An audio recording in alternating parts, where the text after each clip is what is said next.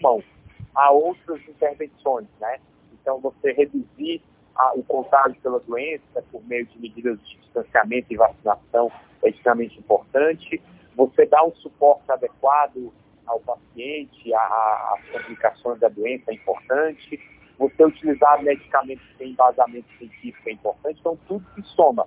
Você não vai ter uma solução única, mágica, para resolver tudo. Tudo é um somatório de fatores. E outro detalhe é que as medicações, elas têm um propósito de serem utilizadas dentro de uma orientação médica, jamais como automedicação, porque todo remédio tem seus potenciais efeitos colaterais. Quando nós fazemos uma pesquisa como um ensaio desse, nós estamos extremamente rigorosos, né? o paciente é muito bem vigiado, muito bem acompanhado, então isso mostra que para usar o medicamento você tem que ter uma avaliação médica bastante rigorosa e não sair se automedicando, que infelizmente foi o que aconteceu muito nessa pandemia.